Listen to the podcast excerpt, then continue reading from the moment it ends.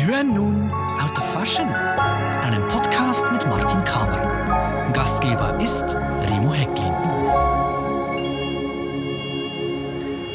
Herzlich willkommen zu einer weiteren Folge des Podcasts Out of Fashion mit Martin Kamer. Heute befinden wir uns an einem speziellen Ort, für einmal nicht bei dir zu Hause, nicht in deiner Bibliothek. Martin, wo sind wir? Wir sind in der Eingangshalle des Zürcher Kunsthauses und werden die äh, 1920er Ausstellung Schall und Rauch, die wilden 20er Jahre besuchen. Heute ist der 18. September 2020. Die Ausstellung die dauert noch bis zum 11. Oktober 2020. Ja, die hat am 3. 7., also 3. Juli aufgemacht. Aber das war, für die Ausstellung ist verschoben worden. Die hätte im März aufgehen sollen, aber wegen Coronavirus ist natürlich alles ins Wasser gefallen. Die Eröffnung ist verschoben worden. Das war nicht eine große Vernissage, weil aus, aus bekannten Gründen. Ja, bekannt. Und wieso sind wir heute hier? Welchen Bezug hast du zu dieser Ausstellung? Ich habe 19 Leihgaben an dieser Ausstellung. Die gehen wir jetzt besuchen. Also dann machen wir uns auf den Weg, tauchen wir ein in diese Ausstellung, die wilden 20er Schall und Rauch. Und liebe Zuhörerinnen, liebe Zuhörer, Sie dürfen dabei sein und zuhören, wie wir durch diese Ausstellung wandeln. Also wir sind hier jetzt im Eingangsbereich der Ausstellung. Da ist ein Begleittext. Ich lese die 1920er Jahre waren ein Jahrzehnt der Aufbrüche und Rückfälle. Ein verheerender Weltkrieg und eine daran anschließende Pandemie, die erstaunliche Parallelen zur aktuellen Corona-Krise aufweist, rüttelten den Lebenshunger der Menschen wach. In keinem Moment des 20. Jahrhunderts war die Sehnsucht nach Neuerungen so groß wie zu dieser Zeit. Wie war es denn in der Mode, Martin, in den 20er Jahren? Ja, der Krieg hat natürlich die Frauen haben den Krieg mitgemacht, die waren ähm, Chauffeusen, die, sie haben, die haben, ähm, wie sagt man, äh, Krankenwagen gefahren und haben, Munition gemacht und, und, Krankenschwestern, die haben die Verwundeten ähm, betreut. Ist eigentlich die Frau wurde vom Korsett befreit. Und da war ähm, viel ein körpernahes für, für Frauenkleider geschaffen. Denn ähm, auch Sport ist aufgekommen. Da war Susan Lenglen, die äh, berühmte Tennisspielerin. Und das hat der ganzen Mode ein, eine neue äh, Aufgabe gegeben, eine neue, eine neue Richtung. Eine neue Richtung. Und da war ja zuerst mal Madeleine Vionnet und da war auch Gabrielle Chanel und Paul Poiret. Und all diesen drei Leuten sagt man nach, dass sie hätten das ähm, Korsett eliminiert. Und es, es war einfach, es war so ein Zeitgeist, es war, uh, the world was ready, also die, die Welt war, war bereit für sowas. Und das ist dann auch gekommen und ähm, ich habe ein ähm, Kleid von Madeleine Vionnet aus 1917 und da kann man fast keine Unterwäsche drunter ziehen. Das ist so ein Kleid, das ist so ganz unglaublich, da kann man kein Korsett drunter haben. Also es ist so eng anliegend dann? Es ist einfach so strukturiert, das ist, ähm, das ist ein Wickelkleid und äh, ja, braucht man nicht. Es fällt auf, die Ausstellungswände sind alle sehr bunt bemalt. Mhm. Sehr viele Gemälde, die eigentlich die neue Frau im 20. in den 1920er Jahren zeigt. Die äh, Kuratorin Katrin Hug hat das sehr gut gegliedert und ähm, sehr gute ähm, Texte an die Wand gemacht. Und, und das, sie schreibt auch, das neue Rollenverständnis von Frauen wie Männern hängt eng mit dem Ersten Weltkrieg und seinen Folgen zusammen. Es sei erinnert, dass die Frauen der Abweisung der in den Krieg gezogenen Männer einen neuen gesellschaftlichen Handlungsspielraum im Arbeits- und Zivilleben und, ein, ein, und damit ein gewisses Maß an Autonomie erobert hatten. Also das ist eigentlich das, was du angesprochen ja, hast. Ja. Diese Befreiung auch, dieses Aufbrechen des Korsetts. Mhm. Und wir sehen daneben ein Bild, ein Gemälde von Karl Hubuch, zweimal Hilde II, ein Bild von 1929. Wenn du dir das Bild jetzt ansiehst, was fällt dir auf? Da fällt mir auf die kurzen Röcke. Man sieht die Beine und die kurzen Haare der Frauen. Nicht mehr die komplizierte Frisur auf dem Kopf mit vielen Haarnadeln. Das, ist, äh, das hat auch etwas Buschikoses ja, jetzt. Äh, die, hatte, hatte Bubikopf geheißen. Diese, diese äh, Frisur nannte man Bubikopf.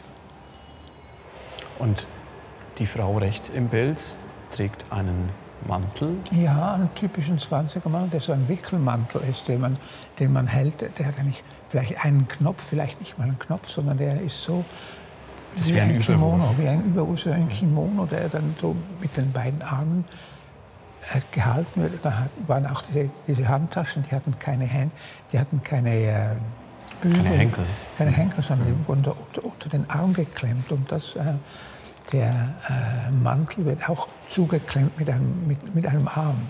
Das ist so ein, ja, so ein Kokon. Jetzt sind wir in einer Sektion, die heißt Neue Rollen, neue Bilder. Die Frauen sind emanzipiert.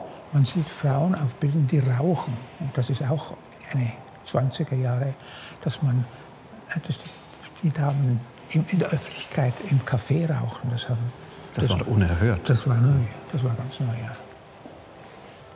Wenn wir weitergehen jetzt zum nächsten Raum, da stehen erste Kleider auf dem Podest. Sind die von dir? Ja, die Revolution der Mode heißt diese Sektion. Und dies ist von, meiner, von meinen Leihgaben dominiert. Das erste Kleid ist ein Tanzkleid von Coco Chanel, von Gabrielle Chanel. Und das ist ein schwarzes Kleid, das mit Glasperlen und Strass und mit Silberleder bestickt ist, sowie eine Art von Wolkenlandschaft. Und es, es hat äh, sehr große, also ein wichtiger Teil dieses Kleides ist auch die Seidenfransen. Das ist ein richtiges Tanzkleid, das ist ein richtig Charleston-Kleid, das Quintessential, also ähm, also du sprichst jetzt von diesen Fransen äh, am Saum. Am Saum und nicht nur am Saum, an der Seite und an der Schulter auch. An der Schulter, am Dekolleté, ja, um die, um die, rund um die Arme herum. Und dass, wenn man da Charleston tanzt, ist natürlich diese, diese Seidenkordeln, die fliegen dann so in die Luft. Das ist alles in Bewegung. Das ist alles in Bewegung, ja. Und das schimmert natürlich dann auch, das Ganze. Ja.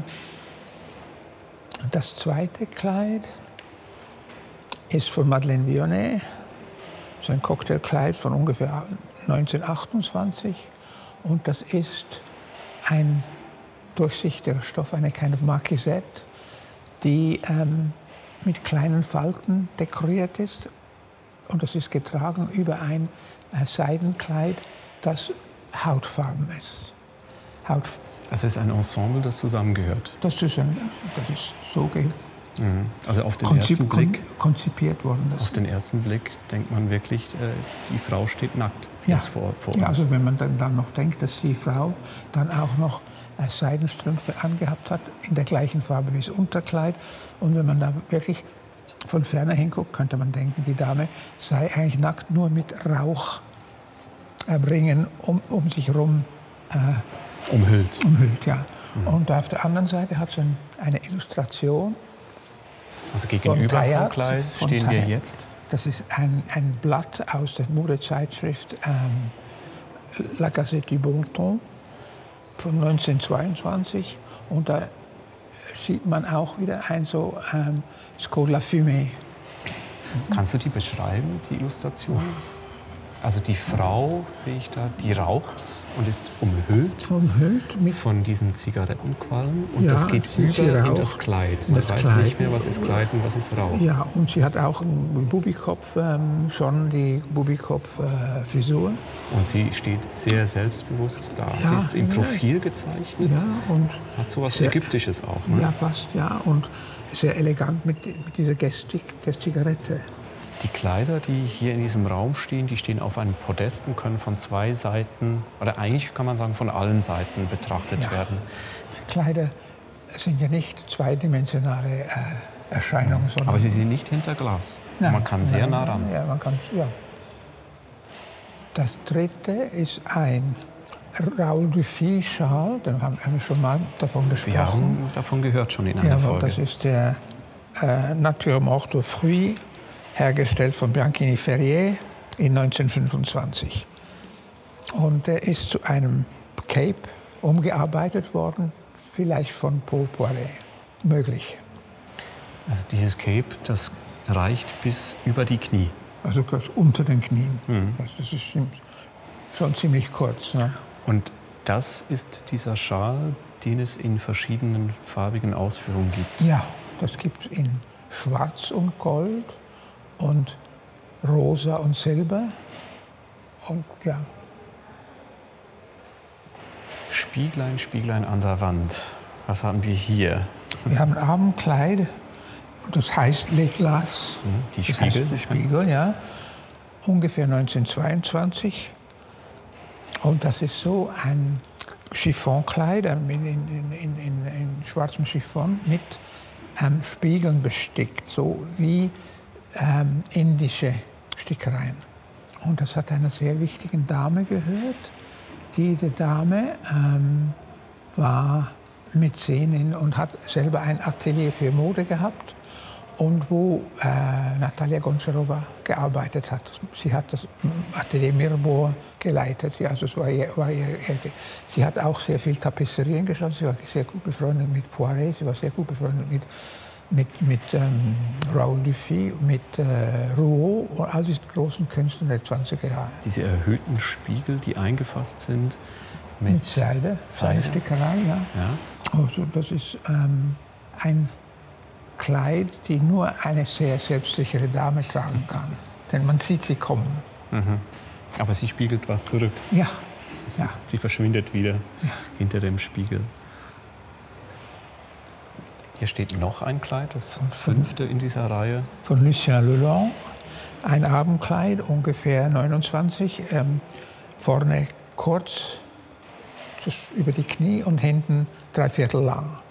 Und ich habe das Kleid an einer Auktion gekauft mit drei anderen, in, drei anderen Kleidern. Die, die, haben alle der gleichen Dame ge gehört. Und die anderen zwei Kleider, also eines wusste ich, das war Lanvin. Da habe ich gedacht, die wären alle drei Lanvin. Und dann habe ich aber eine Illustration gefunden in der Zeitschrift Argo et Beauté, wo die Zeichnung dieses Kleides erscheint. Und habe ich gemerkt, das ist ein Lucien Lelon. Ah, hier in der Vitrine ist diese Zeitschrift ja, drin. Ja. Aufgeklappt und tatsächlich sehen wir die Illustration. Das Kleid. Das Kleid, ja. Natürlich, die, die, die Zeichnung ist ein bisschen anders als das Kleid selbst. Das ist bei diesen Argo-Ebote sehr viel. Ich habe sehr viele Kleider gefunden da drin, die auf, auf den Fotos vom Pferderennen. Und da merkt man den Unterschied zwischen. Mhm. Es ist interpretiert, ja, so ein es ist bisschen interpretiert. überzeichnet. Ja. Hier schon karikiert. Fast, ja. ja also ja. die sehr, sehr schlanke Dame dem Kleid, mit dem Pianisten im Hintergrund. ja, die ganze atmosphärische äh, Darstellung. Sie ist in, in einer Hotellobby und äh, der, der Pianist ist da und spielt auf. Und sie ist in ihrem Abendkleid.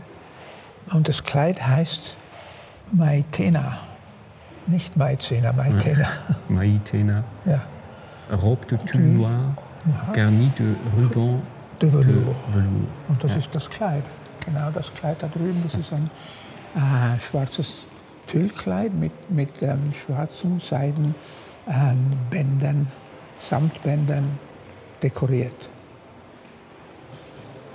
Ah, hier haben wir acht Zeichnungen von Lyubov Serenjeva Popova. Acht Modezeichnungen um ungefähr 1920. Sie war sehr eine der wichtigsten ähm, Sowjetkünstlerinnen. Sie und ähm, Avantgarde-Künstlerin zusammen zuerst mit Goncharova, aber Goncharova ja nicht, ist ja natürlich dann nach, Paris, nach Paris gegangen. Mit, sie hat mit ähm, Diaghilev ist sie nach Paris gegangen um dort äh, Le Coq d'Or äh, Kostüme gemacht. Und die, die, Truppe, sie ist mit einem Mann gewesen und sie sind dann die, die, Agile mit, der, mit Les Balerus sind nach, nach äh, Spanien gegangen. Und dann, während sie in Spanien waren, ist in, ist in St. Petersburg, also in Russland, die Revolution ausgebrochen. Und sie konnten nicht mehr nach Russland zurück. Zuerst. Und sie ist dann in Paris geblieben. Diese Skizzen, ja, die sind sehr grafisch. Ja, die sind sehr, sehr modern. Kannst du die beschreiben oder wenn auch so ein bisschen einordnen? Die gehören offensichtlich zusammen, die sind aus demselben Wurf. Ja, ja, das ist ihre, sie hat, sie hat Mode, sie hat Mode entworfen. Sie war Modeschöpferin, äh, zudem auch Malerin. Textildesign. Ne? Design, ja, beides. Und diese Kleider sind diese sehr eigentlich formlosen Kleider. So nicht es geht nicht um, um das Kleid, um die Form, es geht vielmehr um die Muster. Und die Dekoration ist fast japonisant, ist fast wie ähm, äh, Kimono.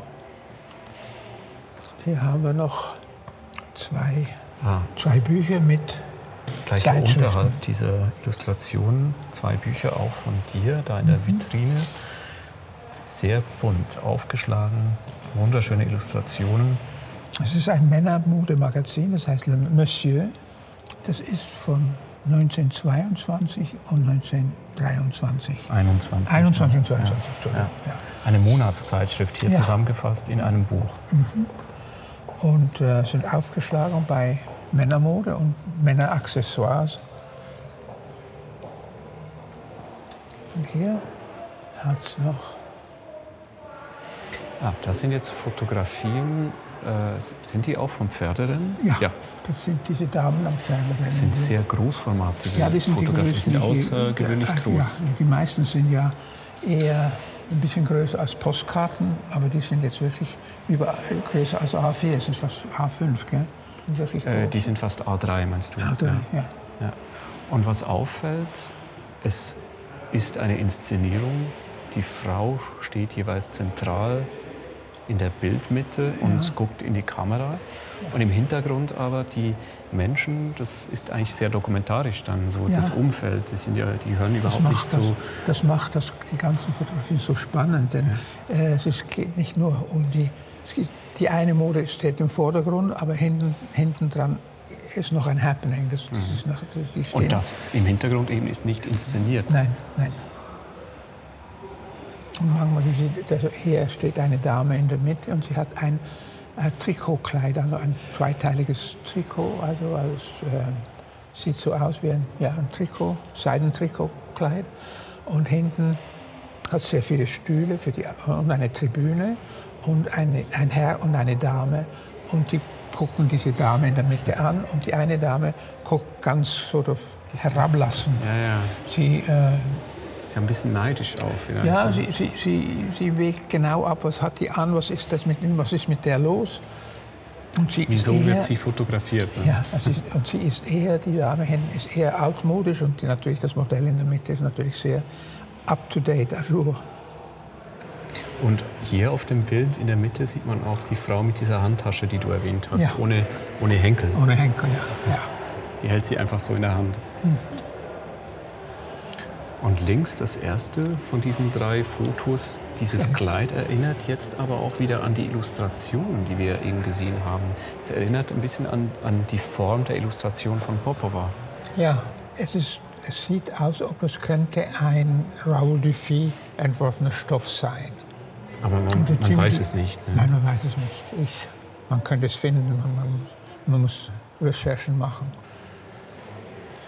Bist du zufrieden mit der Art und Weise, wie die Kleider hier auf dem Podest präsentiert werden? Ja, ja ich hätte gerne andere Puppen gehabt, aber das hat es nicht gegeben. Das ist ein bisschen. Was schade. hättest du lieber gehabt?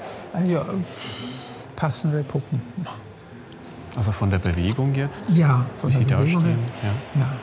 So, aber es gibt andere, die, die man, ähm, bei denen man mehr Fantasie reinblenden kann. Die sind ein bisschen so stark, sind ein bisschen äh, besonders die kleinen äh, sind, zwei, sind drei verschiedene oder zwei verschiedene Größen von Puppen. Die kleinen sind sehr stark. Wie war das denn eigentlich jetzt mit Mode in den 1920er Jahren? Jetzt, wenn wir uns schon in dieser Ausstellung befinden, wann ist diese Welle, dieser Aufbruch, vielleicht jetzt vor allen Dingen ausgehend aus Frankreich, in die Schweiz übergeschwappt? Zeitversetzt oder gleichzeitig? Gleichzeitig. Ja, hier in der Schweiz, die, die, die Schweizer Seidenindustrie war äh, sehr avantgarde. Nicht, jemand, nicht jedermann hat Steichen als Entwerfer. Die waren sehr wichtig. Äh, Stelisils war sehr, sehr groß in, in, in, den Staaten in den 20er Jahren. Und das hat so angefangen mit äh, mit 1920 nach dem Krieg, nach der, nachdem die große Grippewelle vorbei war. In einer Folge unseres Podcasts hast du von einer Auktion erzählt, 1983, äh, die Auktion bei Sotheby's in New York, die mhm. sowas wie ein neues Kapitel aufgemacht hat. Ja. Bei dir, du hast dich erst zum ersten Mal professionell auch mit Haute Couture beschäftigt. Richtig, und, richtig. Angefangen also, Haute Couture also, zusammen. Ah ja, mhm. also ähm, bewusst. Und wir haben hier einen von diesen Kleidern, das ich ja wir gehen noch erwähnt hatte. Zu diesen fünf Kleidern auf dem Podest und wenden uns das ist das dem zweiten zu, dem Vionnet. Das Madeleine Vionnet-Kleid, das ich äh, von dieser Auktion immer noch besitze. Und das ist mein Lieblingskleid, das will ich gar nicht verkaufen. Ja, von dem hast du gesprochen mhm. und, und hier stehen wir. Vielleicht kannst du das noch einmal so ein bisschen beschreiben und auch sagen, wieso dass du dich von diesem Kleid nie, nie, nie trennen würdest?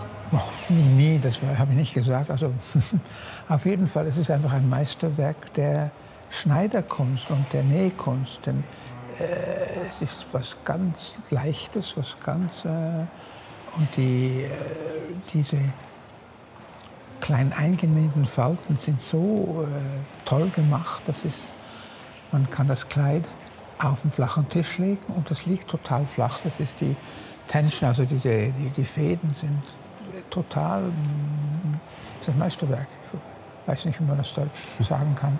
Es wirkt sehr filigran, ja, das ist diese, hauchdünn. Das ist diese, diese Rauchschwaden, die da, diese Rauchringe, die da um den Körper rumgehen. Wenn wir jetzt noch das äh, Chanel-Kleid von hinten angucken, dann ähm, sehen wir, dass hinten das Rückendekolleté sehr tief ist. Tatsächlich. Das wir war, sind jetzt auf der Rückseite des ja, Podests angelangt. Auch was Neues in den 20er Jahren, dass der Rücken so richtig frei war. Ja, da stehen wir also jetzt hinter diesem Charleston-Kleid mit diesen Fransen. Mhm, mit Seidenfransen, mhm. die da. Ist auch schön zu sehen, weil es ist so ein leichter Luftzug hier in diesem Ausstellungsraum mhm. und man sieht, wie sich das jetzt das, schon bewegt. Man sieht das Potenzial dieses Kleides, dass wenn, es da, wenn die Dame da tanzt oder rumläuft, dass da was geschieht. Wir verlassen jetzt die Sektion Die Revolution der Mode und gehen einen Raum weiter. Ein großer Aufbruch in den 20er Jahren und dann kam nicht viele Jahre später der Krieg. Ja. Wie hat sich das wiederum auf die Mode ausgewirkt, auf diese doch sehr befreite ja, zuerst, Mode? Zuerst ähm, kam der Wall Street Crash und das hat die Mode sehr verändert. Plötzlich sind die Kleider wieder lang geworden und viel restriktiver. Es ist ein sehr schöner Kandinsky hier an, der Wand auch noch und hier vorne ein paar Filme. Es ist eine sehr facettenreiche Ausstellung. Ja, ja. Eine allumfassende. Und hier am Ende der Ausstellung hat eine Projektion eines Kurzfilms mit ja, das ist äh, Josephine, Josephine Baker, Baker, einer großen Ikone der 20er Jahre in Paris, wo sie Charleston tanzt. Und sie hat auch ein Kleid mit Fransen an. Da sieht man, wie das alles alles in Bewegung. Ja. Ja. Spätestens bei diesen Aufnahmen wissen wir, wieso wir von den wilden 20er Jahren sprechen. Ja. Da geht die Post ab in diesem Film. Ja. Diese Bewegung ist unglaublich, gell? ähm, wie würdest du denn jetzt diese Exponate, die wir heute hier gesehen haben im Kunsthaus Zürich oder überhaupt deine Kleider, die du besitzt aus den 1920er Jahren, einordnen? Wie wichtig sind sie innerhalb deiner Sammlung? Die sind sehr wichtig. Es ist einfach eine integrale Partie meiner Sammlung. Es sind ein paar Raritäten dabei, die speziell die frühen Chanel und die frühen ähm, Madeleine Vionnet, das gibt es nicht viel. Und die sind sehr begehrt eigentlich. So, ich bin sehr froh, dass ich diese habe. Und ich habe sie auch nicht nie verkaufen wollen. Ich habe sie einfach jetzt und ich bin ja, zum Glück, damit. jetzt ja, dürfen wir uns die ansehen hier im Kunsthaus, sonst wären die es irgendwo. Ist natürlich auch schön, dass sie jetzt gesehen werden, dass sie nicht immer in, der, in ihrer Schachtel kleben und, und, und, und übernachten und dahin. Vegetieren. Ja. Wir befinden uns jetzt wieder am Anfang, also Anfang und Schluss der Aufstellung ist am selben Ort. Rückblickend, wenn du jetzt diese Ausstellung beschreiben würdest, es ist sehr gelungen, oder? Ja, es ist eine ganz tolle Ausstellung, sehr, sehr durchdacht. Die äh, Kuratorin Katrin Hug ist eine sehr kommunizierende Kuratorin. Sie kann sehr gut so eine Epoche heraufbeschwören. Das hat sie hier auch gemacht, sehr beeindruckend. Mhm. Also man kann da wirklich eintauchen in diese Zeit der 1920er und auf einen Schlag sind wir zurück 100 Jahre später. Ja. Martin, ich danke dir für die heutige Folge des Podcasts Out of Fashion, eine Sonderfolge aus dem Kunsthaus Zürich. Mhm. Wir sind durch diese Ausstellung gegangen. Eine Ausstellung, die auch gespickt ist mit Leihgaben aus deiner Sammlung. Ja, und jetzt, was machen wir nun? Erstmal verschnaufen, glaube ich. Ja. Kaffee Ja. trinken. Ja. Kurz. Danke fürs Zuhören.